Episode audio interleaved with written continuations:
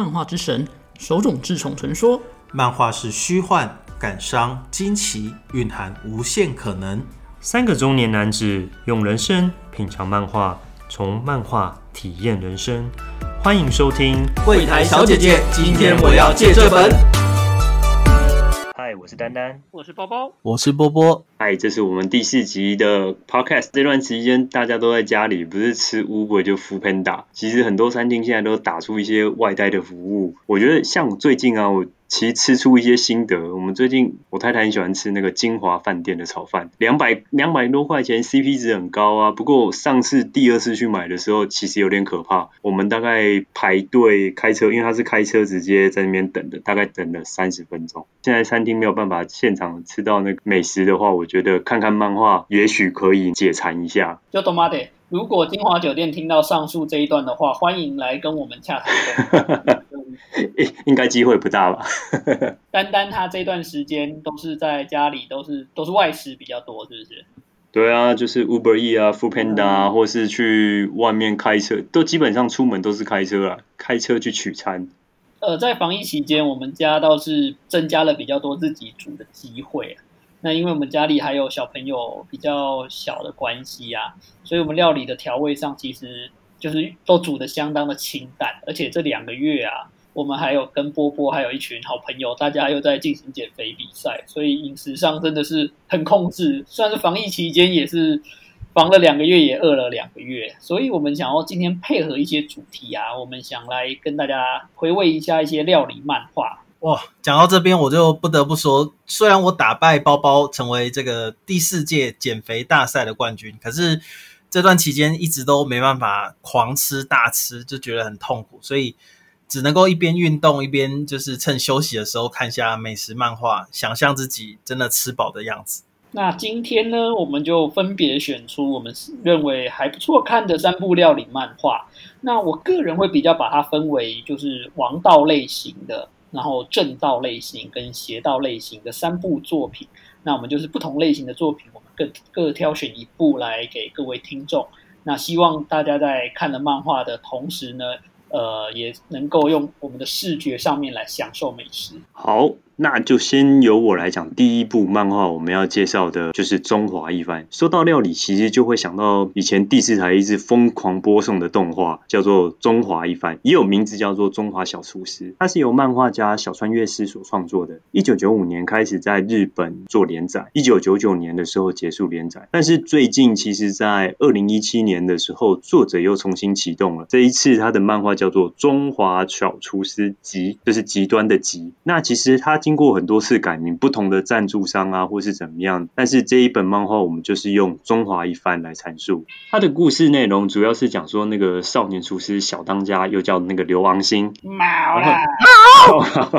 好了，你怎么有听到那个那个谁的声音啊？华裔的声音，我们家华裔的声音，我们家华裔的，拍谁拍谁，讲错讲错。他从一开始加入到阳春酒家当一个小厨师，然后一路成为一个中国的特级厨师。他的内容其实就说他跟他的伙伴们寻找传说中的八样厨具，所展开的一段热血美味料理的战斗。哇，讲到小当家哈，大家应该就会想到仙女飞来飞去啊，龙啊，生生龙饺子一大堆这些耳熟能详的。其实小当家，我们讲中华一番啦，在台湾应该是。它算是传奇的动画，它动画应该会比漫画还要再更耳熟能详一点。尤其刚刚讲到说，其实我们刚刚都习惯讲小当家，然后女主角变成了嘟嘟啊，里面还有什么阿 Q、极地师傅、十全大师这些。呃，听起来好像很商品的名字，对，没错，因为他当初就是由统一企业他所赞助播出的，他赞助商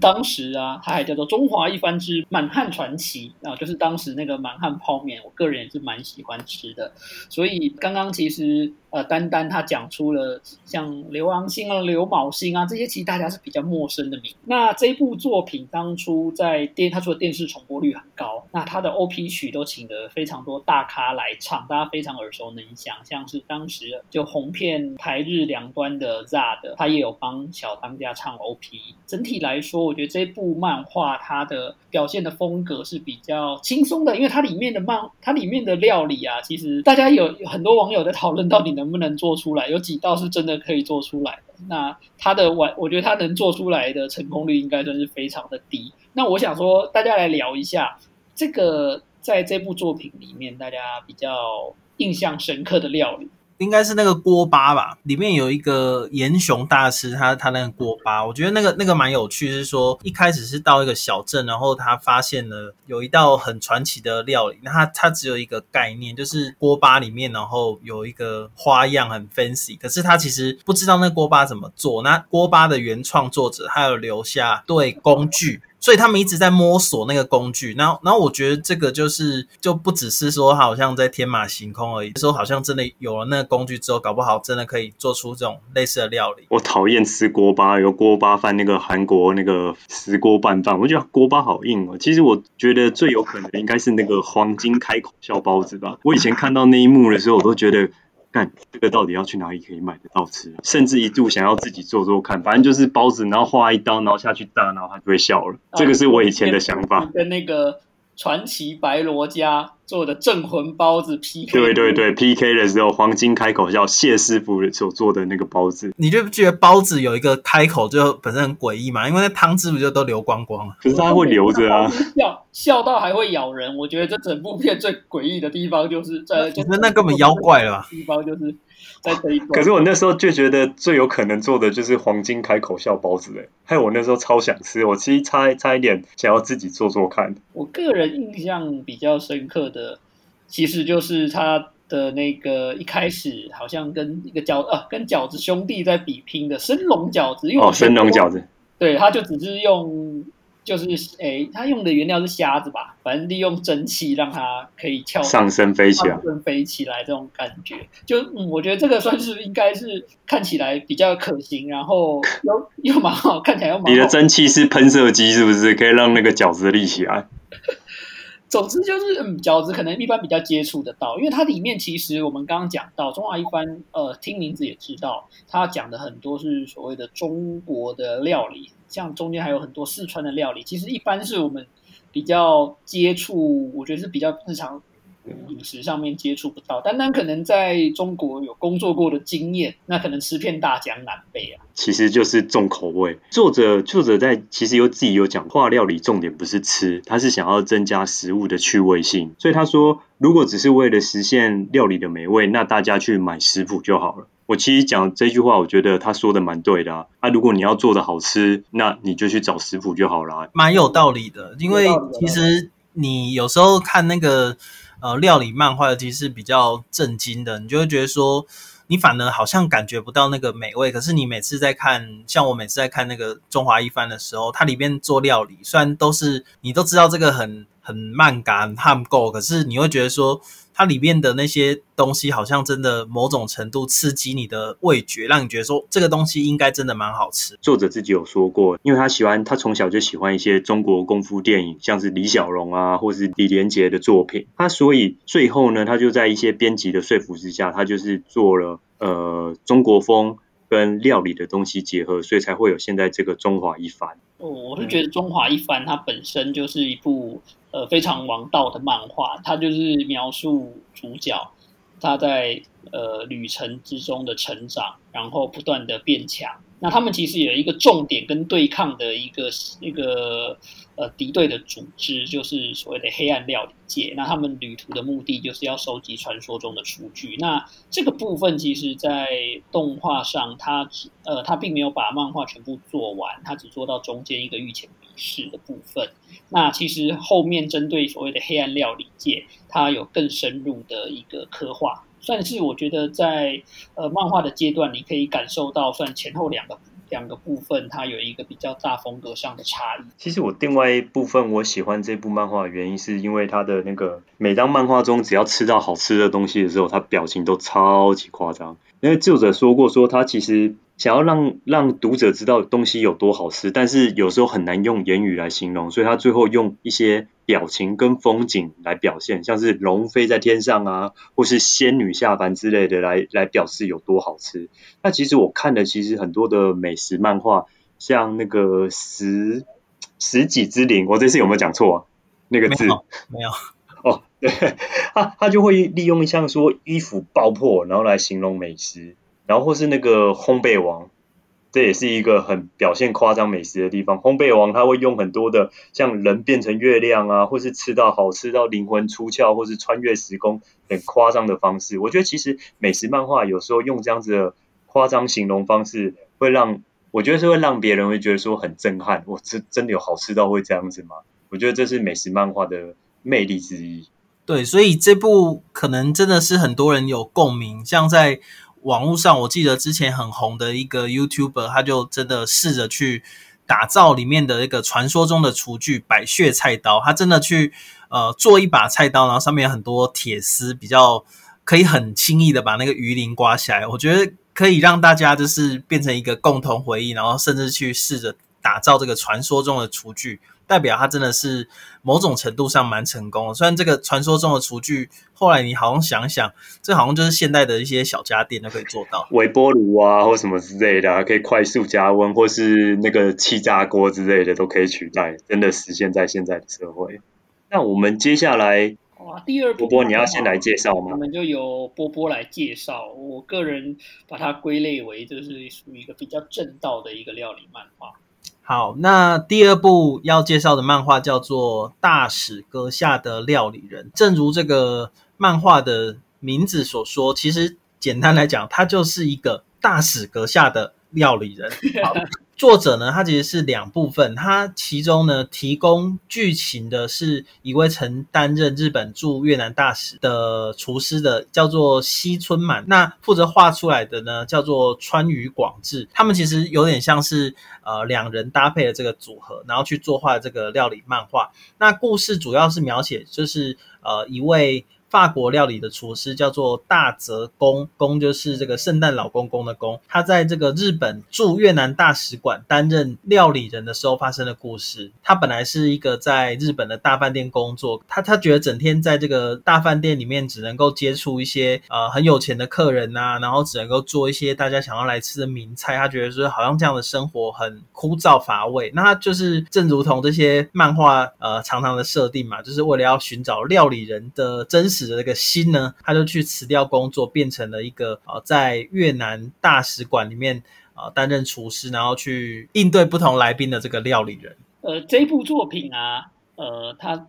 其实我觉得蛮有可看性的，因为它不只是讲一个料理，它由我们原作者他自己的亲身经历，他带出了非常多在越南的风土，不管是风土民情还是历史背景。其实，在看的过程当中啊，我们也会觉得说，哎，这这部作品，它不管从料理还是它的故事，都是相当的有考究的。而且它的料理，它其实常常，呃，可以讲出它料理的来源、它的历史，因为它做的是可能法国料理，我们一般人在呃日常饮食上是比较不清楚这些料理的来源的。那另外，它也会在漫画的卷末。然后会放一些食谱，让大家有机会的话可以亲手做做看，至少在可行性上面是比较高的。那这部作品本身，呃，没有太强烈的，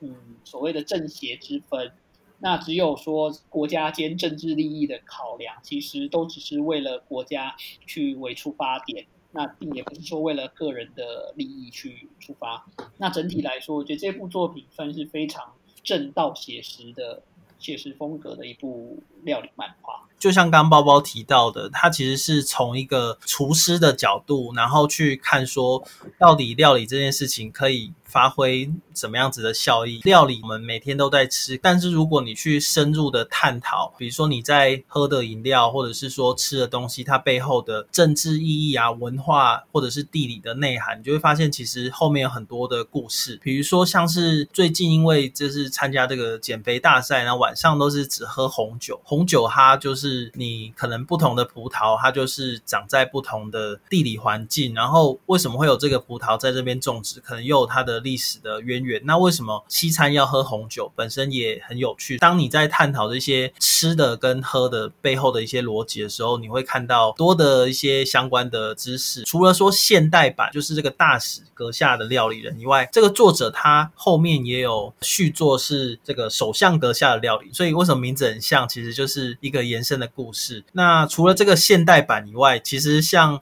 我我是觉得像这样类型的漫画。因为它从吃出发，那去带出一些其他的面相，所以之后也有一些类似这种穿越剧，像那个信长的主厨，最近还有应该有翻翻拍成日剧，可能大家也听过。我觉得其实也是这种类似的蛮有趣的一个逻辑。我觉得这部漫画太震惊了。我在看的时候，其实因为它里面讲到很多的国际情势跟一些外交关系、外交手段，然后反正最后都是通过餐桌上的一些料理让。客人感动，然后去来化解，去来解决事情。那我觉得在看的时候，他其实厨师针对于每一个客户，他们其实让客户做到感动，怎么去做到感动？我觉得这个就是一个很日本的漫画，因为它就是很贴心，就是感觉我们去日本玩的时候，他们很会注意一些小细节。那这位厨师其实就会为了每一个人，因为每一个外交官来自不同的国家，他要招待的时候，他会先去了解他的故事、招待人的故事，还有他的饮食环境，然后去做出他可能会喜欢的料理。那我觉得这部漫画让厨师的影响力其实放放大到跟外交官一样，可以左右那个盟友之间的关系。我比较喜欢在看他的针对于人的东西在处理的时候。我觉得会比较好。吃东西可以影响到这种国际局势，也是稍微有点夸张啊。除非说你硬要拿一些他们不想吃的或不能吃的肉类，这种可能会引起一些国际问题。不然的话，我是觉得可能就是男生女生在约会的时候选餐厅，可能是蛮重要的，或许会导致后面有没有吵架这样。他蛮厉害的地方就是有其中有一小段，我记得他后面他去泰国的时候要招待那个泰国的外交官，然后他就用一个破的碗。破的盘子去用，那其实它就是融合了说日本跟泰国的关系，想要破镜重圆或是怎样，他会用所有的理由把它牵扯在呃一个料理里面，其实就是让一份美食它赋予了很多的意义。我觉得这个是这部漫画我看到的看到的那个心得。其实这部作品里面还有 focus 的一个部分，就是他的。男主角大泽公这个人，他的背景其实他是算是抛家弃子，然后去为了实现他自己的梦想，他算是呃单身赴约到越南的大使馆去担任料理人。那中间也有提到呃他如何在这中间家庭关系的抉择，以及他身边在当地会有遇到一些红粉知己，这些感情线上面的一点点那个淡淡的一个。濒临出轨边缘的一个描写，我觉得这个部分其实相对其他料理漫画，这个地方也算是蛮写实的部分。我觉得，我觉得一点都不写实，我觉得他一定骗人，因为我们不是有提到说，它里面的那个女助理都都跟他讲说，越南女人是很热情的。这句话让我就是看他后面到底有没有偷情，结果发现什么都没有，自制力很好，我才不相信。正所谓食色性也，这个食欲跟色欲本来就是连接在一起，所以当你特别会。做菜的时候，你可能也很有一些那个感情的很很丰富的一个情欲。好，两位其实有说到了，就是刚刚讲到主角，其实他跟助理算是有一点点恋心，但没有恋情的发展。其实我觉得在今天讲到的三部作品，甚至我们看过呃其他的料理作品当中，其实会发现啊，所谓的料理人啊，他们其实有点。呃，是算是有点木头人就对了，因为他们都算非常的专注在如何追求卓越这个领域上面，他们的眼中都只有料理，然后如何达到更高的料理境界。那下一部最后一部作品呢，我们就请包包帮我们介绍一下吧。好，我们刚刚前面提到的两部，分别就是王道漫画跟我们正道的一个料理漫画。那我个人要介绍一部在九零年代比较异类的邪道的。料理漫画，那就是《炒翻天》。那《炒翻天》这个故事呢，主要它的作者是由这个西条真二他所绘画的。那整整整体来说啊，它是差不多在九五年到两千年之间所连载的。那主要故事内容讲的就是，呃，男主角他的祖父啊，秋山男主角秋山将，他的祖父过世之后，有个遗愿，就是希望他能够去跟。呃，他祖父毕生的对手，中华料理大帝之称的一个五番亭的一个老人，希望去他们的饭店去学习，然后去挑战这所谓的中华大中华料理大帝。那他在那里遇到了我们故事的女主角，就也就是我们五番亭务实他的孙女，就是五番亭务子。那主要这是两个人。呃，男主角跟女主角之间，他们对于料理上面的见解是南辕北辙的。我们的男主角秋山将认为，料理就是胜负，那只要为了胜负，他可以不择手段，的去挑战一切的禁忌。那女角女主角我们的物子相对，她认为她承袭的精神就是料理是心，那要如何去？呃，用料理去收服人心，让大家可以吃起来觉得到幸福。那这是他们两个整体是南辕北辙。那故事基本上就是围绕着他们这两个概念，然后两边相爱相杀，不停的跟不同的对手去做比试，然后最后最后。呃，其实